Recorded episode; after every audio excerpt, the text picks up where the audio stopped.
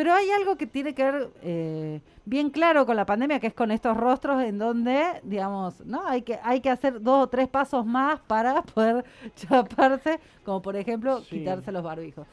Pero no es solamente eso, digamos, en lo estratégico, sino también en la concepción de qué significan los besos en nuestros vínculos, en nuestras relaciones, para chapar o no chapar. Para mí los problemas del mundo este, están eh, íntimamente relacionados porque hay un montón de gente que no chapa y este, jode al resto. Y es muy probable, es muy frustrante no chapar eh, o, o por lo menos poco divertido. Y hay varias cuestiones. Por un lado yo estaba como pensando cómo pasamos, ¿no? De, del juego al primer beso, como toda esa expectativa más infantil, preadolescente, de qué es, de qué manera, cómo no sé qué, digo, todo ese procedimiento, hacerse un poco más cancheros y cancheras en la temática, a naturalizarlo tanto, tanto que pierde total encanto, ¿no? Como, bueno, sí, ya fue, y como también con el paso del tiempo, la gente va besándose mucho menos, ¿no? Digo, no solo las parejas, la gente adulta le da más vergüenza besarse. Eh, ¿Y qué problema eh, hay con eso, no? Sería, sería como la pregunta. ¿Cómo hay como un hilo temporal, espiralado, también como veníamos diciendo con, con, la, identidad, con los besos y, y los chapes o el cariño, la demostración del afecto, ¿no? O sea, esta sensación que a veces está directamente vinculada a lo hormonal, ¿no? Como, bueno, en la explosión de hormonal uno manotea, abraza, este, expresa. Sí. Eh, pero en realidad quizá también tiene que ver más como con los formatos sociales con los que nos vamos construyendo. A mí hay una cuestión que me preocupa un montón que tiene que ver con eh, los vínculos de ahora. No solo con la pandemia y la virtualización y la cosa esta de, de que cada vez estamos más distanciados realmente porque no hay que ser eh, iluso y hay que ser responsables con algunas cuestiones, digamos, bien claras, que es que uno de los principales riesgos es la cercanía y es el contacto. O sea, que el riesgo de este tiempo sea el aire, indefectiblemente, o sea, tenés que tomar una decisión bien clara de, bueno, ya fue, voy a chapar y veo qué onda. Pero es un riesgo, ¿no? Digo, hoy es un riesgo, sí. Es un riesgo por lo menos para quienes vivimos. Eh, quienes somos solteros, no vivimos la burbuja con una pareja, digamos, ¿no? Me parece. Eh, pero a su vez también tiene que ver con esto de, eh, no solo con esa y esa amenaza, sino también con esta construcción de los vínculos pasajeros, eh, desafectivos, casi mecánicos, ¿no? Digo, cómo se va perdiendo o cómo nos vamos acostumbrando a que el cariño, a que el contacto, a que los, digamos, que la expresión del deseo del, del contacto sea parte importante de nuestras vidas. Digo, con esta enorme crítica interesantísima que nos aporta un montón de, la, de, repensar el amor romántico, también estamos perdiendo o desvalorizando algunas cuestiones que son tremendamente esenciales en la condición humana. Vos hablabas hace un rato, muy hace un rato, sobre esto de las problemáticas según clases, ¿no? Como, como qué, qué cosas sí se pueden decir y qué no. A mí me parece que hay condiciones humanas que efectivamente nos atraviesan a todos y todas y todos. Entonces, también un poco esa desvalorización de los problemas, de los deseos, de las ansiedades, de las angustias, de los proyectos, Em, no son positivos, digo, eh, no son clasistas, no son reivindicativos. Eh, y en definitiva también van construyendo una ciudad más apagada, más, eh, ¿no? Como que nos vamos acostumbrando. Si vemos gente grande besándose, hasta hay gente que le incomoda, le molesta, ¿no? Te, te irrita, como, ay, qué asco, qué cosa. bueno, es parte también de lo que hay que revisar. me parece que las demostraciones afectivas eh, los chapes en particular tienen toda una carga emocional, erótica, ¿no? como también estamos narrativa. estamos expuestos como a este el chape de la novela que se besa tal y tal y es como perfecto. entonces, hay un montón, ¿no? besos cortitos, así, besos larguísimos. estamos seteados por eso, entonces este, también genera ese rechazo a eh, no, estas dos personas a los besos tímidos, ¿no? Hay de todo. O sea, a mí igual me parece eh, extraordinario poder jugar un poco con la imaginación de, de, de cómo nos, nos gusta chapar o no, cómo te encontrás con otra persona o no Sí. chapando también, cómo se activa de golpe esos primeros besos de algo, cómo de golpe también te das cuenta que, hoy ya no chapamos más, ¿no? Porque es un indicador eh, de un montón de cosas también, ¿no? Como de, de darse ese momento para encontrarse, para que a veces son cortitos, muy cortitos, pero, pero es un termómetro bien interesante, ¿no? Tener relaciones con besos, tener relaciones sin besos, digo, no solo habla del amor, sino habla del compartir, del, del, del eh, bueno, literal, ¿no? Digamos, del tráfico de, de salida es mucho más que eso, es un montón de, de energía ahí también. eh, y como de concentración, el beso con los ojos cerrados, el beso Sí. con los ojos abiertos, el beso de, uy, tengo que hacer otra cosa, no sé qué, bueno, el beso cortito, me llegué y me voy, digo, por los chapes, pero también tiene que ver con los besos que nos damos eh, afectivamente entre amigos, entre familias, entre, ¿no? Como Que ya no están, ¿no? es, eh, a mí me parece que es una de las cosas más complejas de este tiempo, ¿no? Sí. Que, A mí me pasó en el último tiempo compartir tres cumpleaños en el laburo, ¿no? Y es súper frío. O sea, el día de su cumpleaños a la persona saludarla a la distancia, con el puño, obviamente cuidándonos, pero esto de todos los días, que ya no nos saludamos con un beso, en el día del cumpleaños de alguien es como que se nota más. Sí, sí, en una reunión, en un espacio de encuentro, pero que también me parece que es parte de las cosas que tenemos que, digo, que ponernos nostálgicos y que añorar y, darle una dimensión que tienen. Porque no, mi sensación en este, en este tiempo vincular, que para mí deja mucho que desear, o sea, hemos destruido un montón de mandatos, pero tampoco hemos, estamos con la creatividad y con, digamos, con las expectativas de ver qué queremos hacer con eso, ¿no? O sea, es mejor nada, es casi todo tibio, por si acaso mejor no me engancho, mm, si me gustó no repito, es, es un, es un vacío y una cobardía que me parece, o sea, no creo que solamente tenga que ver con mi edad, mi generación, porque se repite desde distintos lugares, desde distintos lugares de enunciación también, ¿no? No solo cuestionando eso, sino provocando, tomando decisiones sobre que eso tiene que ser así en otras generaciones, mucho más chicas. Yo creo eso también que eh, más allá de lo generacional, eh, porque uno dice, no, viste, yo desde que soy pendejo, que escucho, no, los pibes de ahora. Siempre son los pibes. Claro, lo mismo que la, la educación pública de ahora ya no es lo que era. Ahora ya no Eso- ninguna porque no está yendo hasta Bueno, lo- paro. pero lo vengo escuchando desde que soy chico. Y también esto de que no, las nuevas generaciones, o lo- los pibes de ahora, tal cosa. Y a mí me parece que este, los pibes y adolescentes, así como se han dado un montón de cosas increíbles en este último tiempo, ¿no? que, que, que, que- suman y, abren la cabeza y liberan, también tienen una carga de esto, ¿no? De, uy, ¿qué pasa si me engancho, si no me engancho, si no sé qué? O sea, el, el- el Enorme, mismo o sea. peso de, de siempre. una, una, un peso muy grande sobre que, o sea, la sensación es, sos conservadora si te enganchás. Sos, eh, ¿no? Como, como, o sea, es casi, Y, bueno. que- y si sos, un- y si sos pendejo, locura. pendeja y no, y no te va, este, o, o te pinta mal o conservador, porque sos así, es como que no, capaz que como que no encajás en esta, en nuestra Hay de todo, igual, ¿no? Obvio que hay de tenemos una generación también de pibes y pibas muy conservadores y también ahí me digo, con, con lo peor del conservadurismo Sí, y no, ni hablar. de- Los famosos viejos vinagres.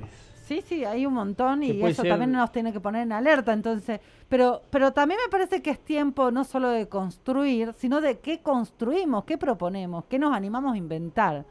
Eh, hay una serie de, de propuestas, ¿no? De, de pensamientos en donde mm, analizan las parejas, las relaciones, digamos, el- la estructura de la sociedad como una estructura piramidal en donde la estructura de pareja es la que está por encima de todas y el resto organiza, digamos, se organiza jerárquicamente eh, y casi competitivamente. Por eso en, e- en esta cosa delirante de entre amigos y novia, ¿no? Como eh, entre hijos y, y- y marido, eh, esa cosa de en vez de complementar los vínculos, en vez de, digamos, pensarlos integralmente como parte de, de lo que somos, de lo que nos hace bien, de lo que nos hace creer, crecer, de lo que nos hace poner en conflicto, de lo que nos emociona, nos asusta, no sé qué, o sea, lo que nos hace estar vivos, más o menos, básicamente.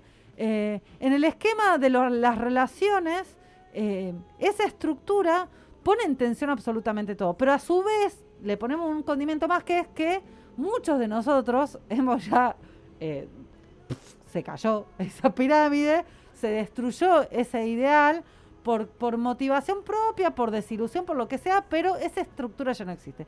Y a su vez hay un discurso muy fuerte en donde eh, la libertad es el no compromiso, el, digamos, el cuidarse lo más que se pueda para estar lejos de cualquier sentimiento que me haga eh, dependiente, entre comillas, de, Sí. de otra persona. ¿no? Y a la vez te estás perdiendo de algo este, A mí me tremendo. parece tremendo. O sea, no hay nada más estimulante, más energizante que andar feliz Obvio. coqueteándote con uno, con no sé, con quien sea.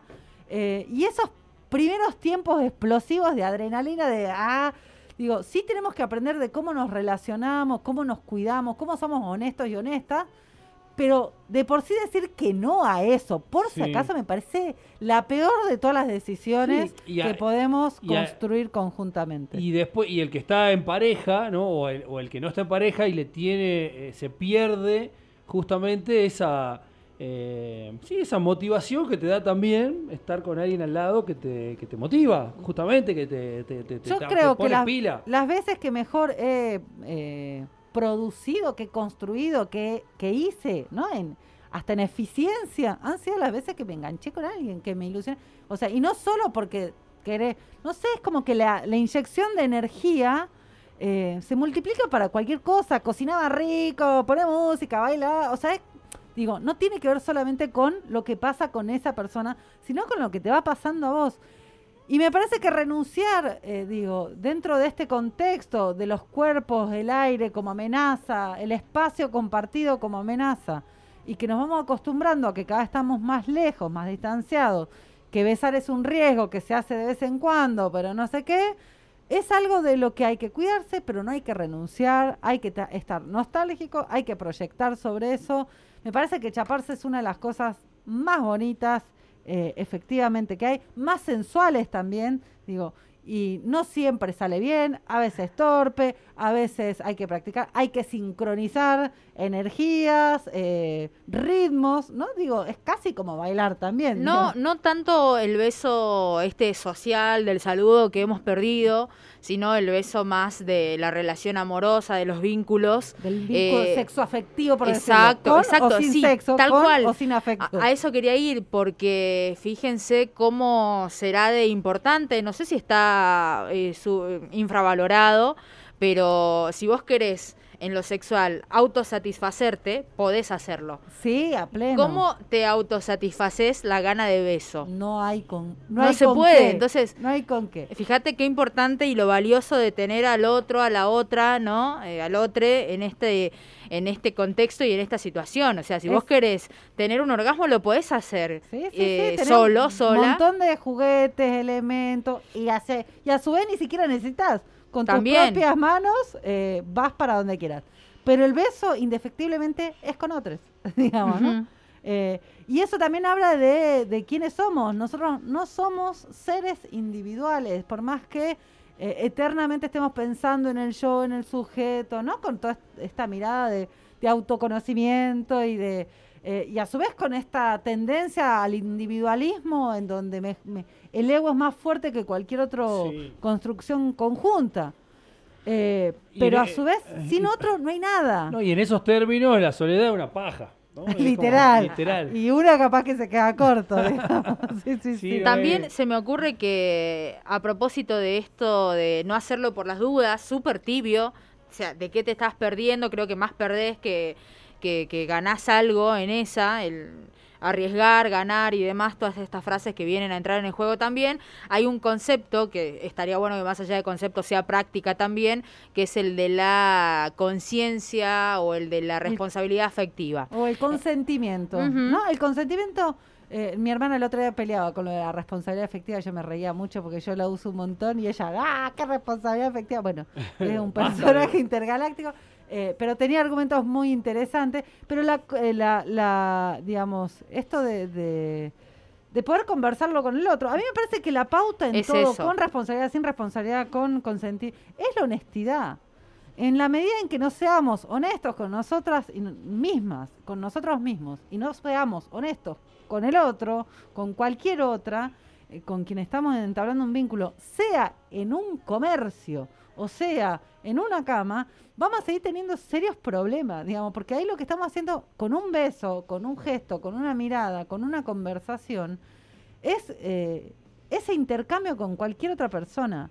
Si eso se hace desde una base honesta, mira, hasta acá esto me da miedo, esto no sé qué, esto- eh, me parece que pone lo- los, lo- las balanzas en, en otros en otros equilibrios. Y esos son los equilibrios que me, me permito eh, exigir, exigirnos a todos y todas a que nos pongamos a pensar y construir. Porque si vamos a sacar todo, pero no hay nada que nos motive, no hay nada que nos encuentre, no hay nada que nos emocione, solo son los temores o los egoísmos o los resguardos, nos vamos a aburrir muchísimo, ¿no? Eh, digo, Y vamos a hacer un montón de cosas por inercia, lo que vos decías, cocinar, laburar, lo que tiene que ver con nuestras obligaciones no y estamos demás. perdiendo la pulsión de vida que es, Sí. digo... Que eh, como digo yo, es lo que trae problemas al mundo. ¿Es que? La cantidad de gente que no, que no, no lleva adelante esas pulsiones, ¿no? Es la que genera inconvenientes al mundo. Para mí. Sí, sí, sí. Y, y nos genera inconvenientes para cada uno de nosotros también. Digo, cuando nos encontramos en esa situación, porque no es que estoy acusando a alguien que. Me parece que nos encontramos muchas veces, estando o no estando en pareja, eh, pensando qué hay eh, en otro lado. Pensando en qué me estoy perdiendo. Eh, ah, ahí había, bueno, son unas chicas que hacen un podcast en Barcelona, que en España, que es muy divertido, que decía, es como que vos estás en una fiesta bailando y decís, pucha, che, necesitaría estar en la otra fiesta. Baila en esta, no rompas, ¿no? Claro. Como el disfrute de la aquí a la hora, la, la entrega a eso, eh, me parece que, que es parte de lo que tenemos que recuperar con protocolo, con todo, pero y con nostalgia también de qué, hacia dónde queremos ir, quiénes queremos ser, cómo nos queremos contactar.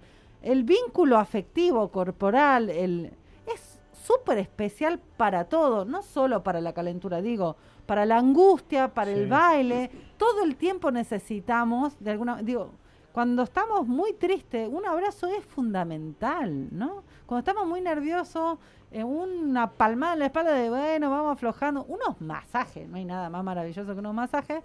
eh, y me parece que no podemos aceptar eh, esa derrota, ¿no?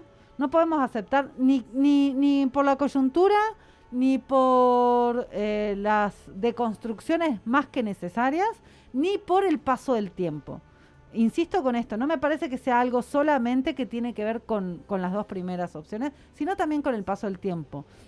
Eh, volver a pensar que en todas las edades el contacto, la sexualidad, el cariño, el afecto, los besos son fundamentales en todas las generaciones, digamos. Eh, va transformándose de distintas maneras, pero tiene un- una manera de recorrer que está buena y que está buena que podamos elegir eh, cómo transitarla y elegirla con otros y otras en la mejor de las Por posibilidades. supuesto. Llegan mensajes. Por acá nos dicen, qué lindo chapar en una plaza como si tuviéramos 15 años. Este, no, nos llega un mensaje por acá. Y este tenemos un audio para. Tenemos para un audio, hemos invitado, porque el tema es que mm, en los talleres que hago los sábados de Dos Miradas, eh, con Fabio Martínez, que es quien nos manda el audio, eh, escritor salteño tartagalense, radicado en Córdoba, comunicador social también, y un gran profe. Eh, el tema de la semana pasada era eh, un cuento de amor. ¿no? Y bueno, teníamos que escribir un cuento de amor. Salieron cosas muy distintas, pero de ahí quedé como diciendo, mi, mi cuento de amor era, ni siquiera era como una, una amistad, ¿no? Como dije, ay, qué pecho frío, por Dios. ¿Qué está pasando? Ay, me preocupé mucho. eh, dije, no, no, hay que chapar, loco, no puede ser, no, no puede ser. Hay que reivindicarlo, hay que agitarlo, hay que eh, volver para ahí en la medida que, que nos cuidemos también, pero que se chape. A mí me parece súper emocionante cuando paso y veo los pibes chapándose de la mano, no sé qué, en una plaza, en una vereda, ¿no? Como ahí medio timidones, con vergüenza, pero a descaro también. Me parece alucinante. Eh, siempre, Aparte es algo siempre me contagioso. emociona. Es algo contagioso. Y bueno, no, yo voy ahí, lo miro, le sonrío como, No. ¡ay, qué sé, hermoso! vos vas con, con, este, el que está en pareja, con su pareja a un lugar donde está todo el mundo chapando y, Y te- te da ganas de chapar, y sí. claro, y hay que dejar y si vas con alguien que recién conoces y está recién empezando y todavía no pasa nada y va a un lugar donde está todo el mundo chapando, órale, ¿no? Es como... Es, contag- es contagioso. No, es, es bien interesante. Y puede ser como un elemento, digamos, de, de todo un juego, o puede ser solamente eh, los besos y ese Sí. significado, digo también, ¿no? Como, como no, no esa linealidad de una cosa para la otra, ¿no? Me parece que, que también, o sea, Claro, como que muy los tan mecanizado. Sí, sí, sí, saquemos el piloto automático y, y sientamos un poquito más. Eh, nos comparte un, un texto eh, Fabio Martínez, eh, que de su propia autoría. Y- Mientras escuchamos de fondo a Los Besos, ¿no? Este, banda que está musicalizando esta, esta, esta, esta columna, eh, ¿lo escuchamos? Adelante. Un beso no significa nada, dijo Lucía. Empezá vos, entonces, contestó Gabriela. Vení, Han Solo, me llamó. Me acerqué. Ella me agarró del cuello. Los dedos me acariciaron. El perfume me envolvió. Cerró los ojos y frente a mis compañeros me besó. Fue suave, largo, profundo, y se extendió en la noche mientras los chicos gritaron, silbaron y aplaudieron. Yo ya había dado mi primer beso, un año atrás. Con Rubén nos encontramos con una chica de su barrio en la plaza y nos fuimos a caminar. La chica quería transar con Rubén, pero él no quería saber nada.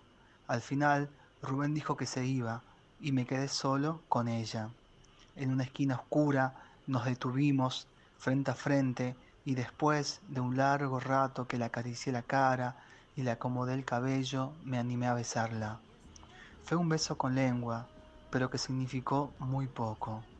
En cambio, la noche del beso con Lucía sentí frío, sentí que el cuerpo se me congelaba, que las piernas se me vencían y sobre todo que el tiempo se detenía. ¿Y vos? ¿Vos qué podés dar? Tremendo. Ay, hermoso, hermoso. Que el tiempo se detenga, ¿no? Si hay algo que pasó en la pandemia es que el tiempo se detuvo, Tuvo. pero también los besos, así que ahí tenemos que recalcular un par de cosas y el espacio se achicó, Sí. ¿no? Qué chiquito que está el espacio, qué poquito Sí. que circulamos, qué limitado que está todo, Lo- ¿no? lo, eh, cor- no, no, no- no corrijo, sino aporto. Creo que en la pandemia el tiempo no se detuvo, sino lo que se detuvo fue nuestra. Lo peor es que se detuvo nuestra vida, de alguna manera. Este, va, también depende, ¿no? Este, eh, si yo lo pienso, en, en mi caso, si lo personalizo, mi vida no se detuvo un carajo. Todo lo contrario, se aceleró. No, ca- cambiaron, cam- cambió el, el modo de, de andar, me parece, Sí. ¿no? Este, eh, el modo en que ese tiempo y ese espacio se habitaba. Eh, ¿Y qué se hace con eso? Igual para mí es este tiempo, particularmente, digo, si hacemos un paralelismo con el año pasado, este tiempo es bien raro porque tenemos un hartazgo importantísimo, estamos en una transición de algo que no sabemos hacia qué, eh, el tiempo está parado de una manera u otra porque vamos hacia algún lugar poco descifrable, poco, poco imaginado.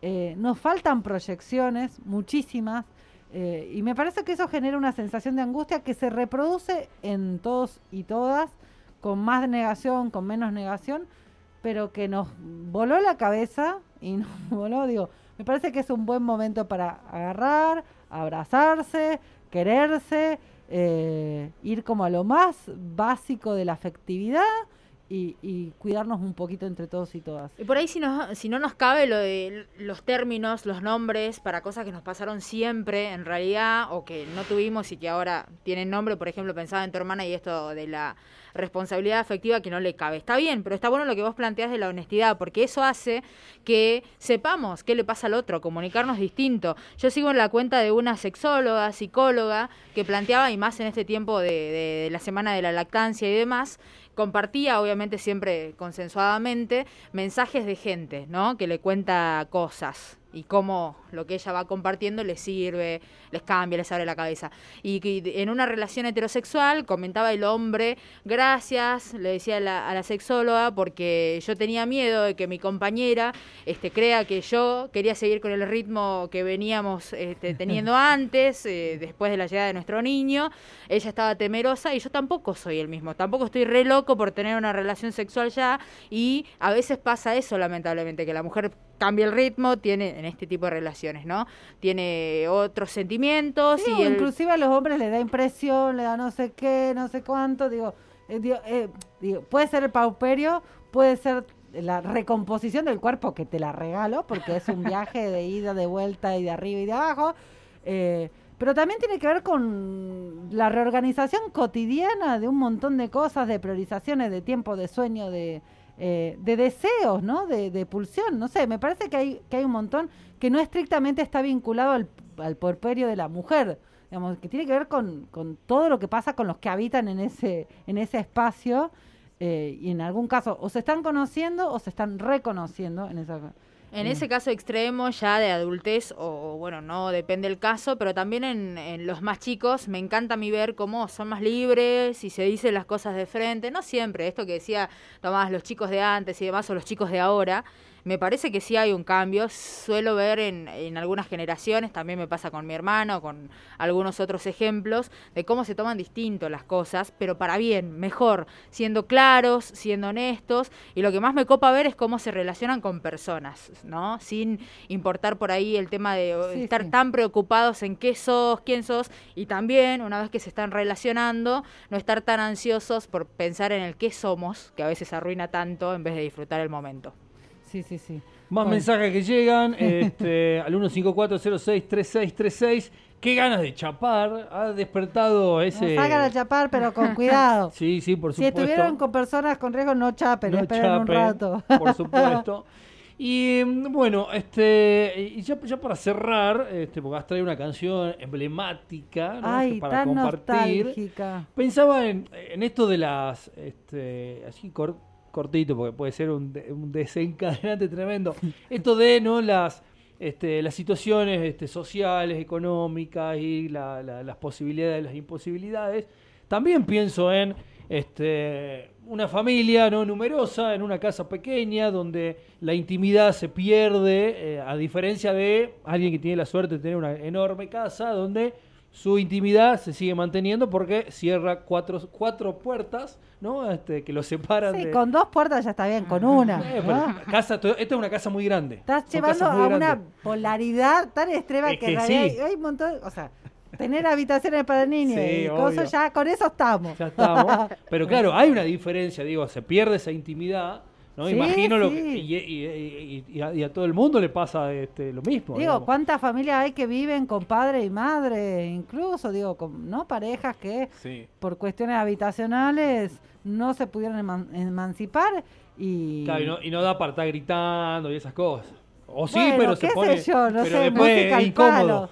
No sé, ah, debe haber creatividad para todo. Si hay algo que ha hecho la humanidad siempre Es- es chapar y poner y coger y encontrarse y amarse o desvincularse, lo que sea. Estrategias hay, hay que tener creatividad eh, y nada, y, va, y vamos, y vamos, que hay que... Hay que ganarle también a la afectividad esta Sí. de- al Por- desamor permanente que es insoportable. Por acá llegan mensajes también que dicen el puerperio y este, una, una risotada, este, un beso, por supuesto. Y sí, es parte de, de- de esta construcción. Montón. Y yo voy a decir saltando a defender el porperio y todo lo que eso significa. Yo creo que el porperio es mucho menos destructivo que la crisis de 40 de los chabones, que es infumable. Perdón, este, ha sido mucho más dañina para la humanidad eh, la crisis de los 40, Hay que además saltarla, dice tiene, tiene, tiene como pautas tan iguales, tan repetidas. Después, después me cuentan, por favor, de qué Eh, se. hacemos otra, hacemos después- otra después columna. me- Noto que han llegado más mensajes que en cualquier otro tema Sí, de columnas, ¿no? ¿Cómo, ¿Cómo nos atraviesa esto también? Sí, sí, hay que, hay que chapar, hay que chapar, estoy segura, de eso, de eso estoy segura. Acá me, mensajes que dicen acá crisis de los 40 y puerperio, este, las dos cosas juntas. Bueno. Ahí este. Mucha bien. paciencia, Mucha paciencia, sí. terapia, biodecodificación, masaje, de todo, porque hay que pasarla. Sí, Son sí, crisis, sí. pero se pasan, aguante. Por aguante. supuesto, sí, eso, eso, eso no falta. Y bueno, ¿y qué es lo que vamos a escuchar? ¿Con qué, va- con qué cerramos esto este, tan maravilloso? Cerramos con. eh, uy, fue ayer como súper nostálgico. Estaba mm, eh, Diego Maita, que habitualmente escucha este, o viene para acá, o no sé qué, pasando la eh, entrada del último recital Sí. de Los Redondos. Para mí fue un golpe al corazón, porque me venía como tarareando y contando anécdotas de, de un, de un par de días antes. eh, a ese recital en que yo volví a mi casa en Córdoba eh, y frente, había, yo vivía al frente de un colegio muy grande, el colegio de Anfunes, y paso, venía de parranda, siete y media de la mañana, ya de día, y paso así medio de, de resaca ya a esa altura, eh, y veo una pared gigante pintada, el futuro llegó hace rato, eh, y digo, ¡ay, qué buen mural! No sé qué. Voy, duermo, me levanto a la tarde, voy a buscar unos criollitos cordobeses calentitos ricos para el mate, y ya no estaba más. Yo dije, ah, no, estaba pero para atrás, hoy a la mañana, hasta que en el recital apareció la bandera, y me di cuenta que era una bandera y no un mural, eh, en medio de ese tema, y fue para mí de una emoción tan, tan maravillosa. pe- O sea, era, era un juego de situaciones, de impresiones y de visiones de, de los sentidos un poco distorsionados, pero, pero fue muy impresionante. Eh, yo no he sido siempre ricotera, hay cosas que me gustan mucho y otras que eh, no tanto. Eh, caí en ese restaurante medio por casualidad, porque estaba ahí, porque 30 pesos creo que salía la entrada, era una cosa de locos. Incluso fui, fui con miedo, me acuerdo de haber salido y llamar a mi mamá porque se había mm, eh, matado Sí, sí. uno, que sé yo, como, no, está todo bien, no pasa nada. Te Eh, tocó ir. Tremendo. y fue maravilloso. Y de golpe, hay veces que me pasa eso, ¿no? En, en la vida. De golpe estoy en momentos que de- después me doy cuenta que son momentos históricos. Como que ahí digo, esto que está pasando es grosso. Pero después decís, ah, no, era muy grosso, ¿no? Lo que estaba pasando. Y me parece que ese recital fue así. Eh, y eran tiempos de, de chapes lindos y de emociones fuertes y de improvisación, de animarnos a hacer. Me parece que todo eso eh, son banderas eh, de, los corazones que hay que levantar siempre. Totalmente. Ramiro Jiménez que nos dice, este, tremenda columna. Y agradecerle aquí a, a Gisela que este, este, nos, nos deja un regalo para, para mi Alfon, para, para Alfonsina. Le mandamos Ay, un beso. Gisela que escucha siempre el programa también, más allá de ser este, amiga, ¿no? Este, también es oyente, así que agradecerle. Y bueno, y sin más, esta versión, este, Chato Carreras, ¿no? Que queda, uy. Ya, ¿cuándo ya le- ni, ya ni se llama así, imagínense. Increíble, pero este, un cierre maravilloso. Hacemos eh, las pausas que tenemos pendientes, ya saben eso, y venimos. Todavía nos queda más este, que puedes dar. Ana, como siempre, un placer. Muchas gracias. Un abrazo grande.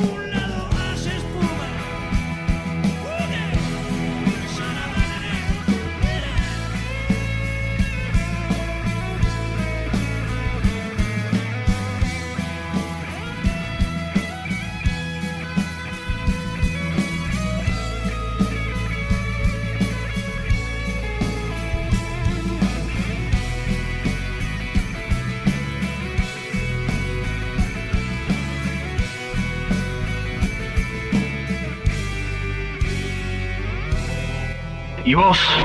¿Vos qué podés dar? ¿Vos qué podés dar?